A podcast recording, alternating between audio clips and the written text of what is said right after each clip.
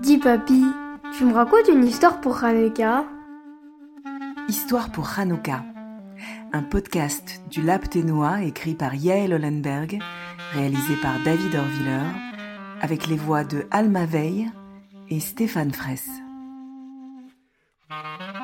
Épisode 2 Adam et Ève L'écologie.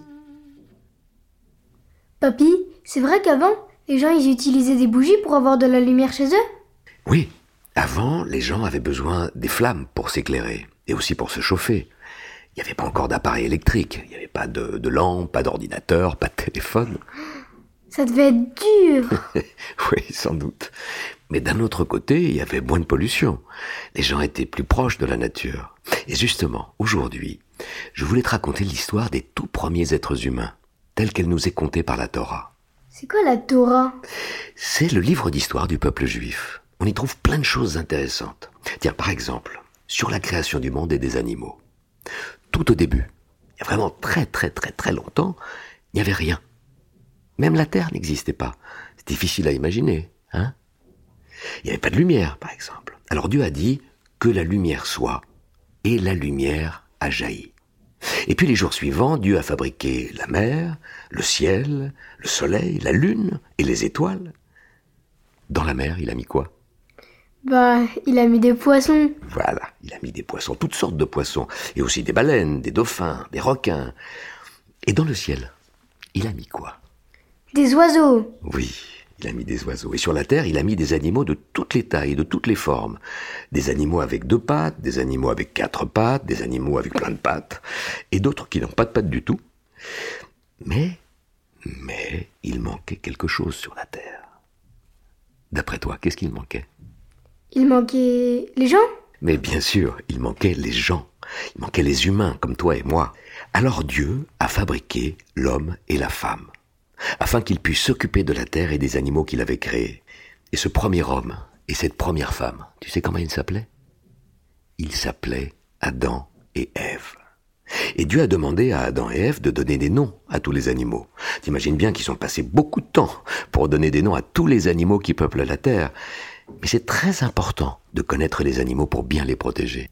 Par exemple, ils ont vu un animal très grand, avec un très long cou. Tu sais comment ils l'ont appelé? Une girafe. Une girafe. Et puis ils ont rencontré un animal très gros avec une corne sur le nez. Et tu sais comment ils l'ont appelé? Un rhinocéros. Bravo, un rhinocéros. Et puis ils ont aussi rencontré un animal qui avait deux bosses sur le dos. Tu sais comment ils l'ont appelé? Un dromadaire. Eh non, un chameau. C'est un chameau qui a deux bosses sur le dos. Adam et Ève habitaient dans un endroit qu'on appelle le jardin d'Éden. C'était un jardin magnifique avec beaucoup d'arbres et de plantes qui leur donnaient des fruits, des légumes, des céréales délicieux. Ils y vivaient très heureux avec tous les animaux. Et Dieu leur avait dit qu'ils pouvaient cueillir et manger tout ce qu'ils voulaient sauf, sauf un fruit en particulier.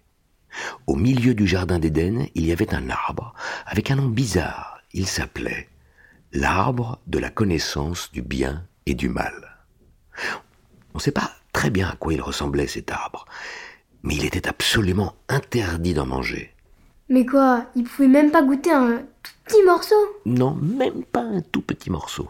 Mais comme ces fruits étaient très beaux et qu'il était très tentant de les goûter, Adam et Ève n'ont pas su résister à l'envie d'en cueillir et de croquer dedans.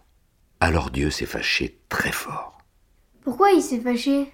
Eh bien, il faut que tu comprennes, on ne peut pas toujours prendre toutes les belles choses qui sont autour de nous. Certaines choses ne nous appartiennent pas, elles appartiennent à d'autres gens. Certaines autres choses peuvent appartenir à tout le monde en même temps, mais il ne faut jamais tout prendre. Il faut en laisser pour les autres. Et certaines choses n'appartiennent à personne, elles appartiennent à la nature. Il ne faut pas y toucher, parce que sinon la nature sera très abîmée. Tu vois, Adam et Ève vivaient dans un très beau jardin avec beaucoup de bonnes choses à manger. Ils avaient tout, tout ce dont ils avaient besoin. En prenant plus, eh bien, ils ont abîmé le jardin. Tu comprends? Alors ils ont dû partir. Ils sont allés où? Eh bien, ils ont commencé à peupler la terre. Ils ont appris à faire pousser eux-mêmes des céréales, à cultiver des légumes, à planter des arbres qui donnent de bons fruits. Et puis plus tard, les humains ont bâti des villes, et des maisons, et des immeubles. Et ensuite, bien plus tard, Ils ont inventé des machines et des moyens de transport de plus en plus rapides.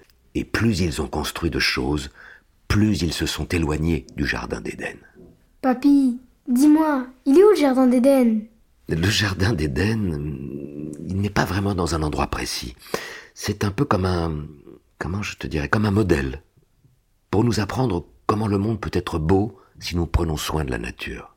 En commençant par habiter dans le Jardin d'Éden, Adam et Ève nous ont appris une leçon très importante. Quelle leçon, papy? Il faut protéger notre environnement.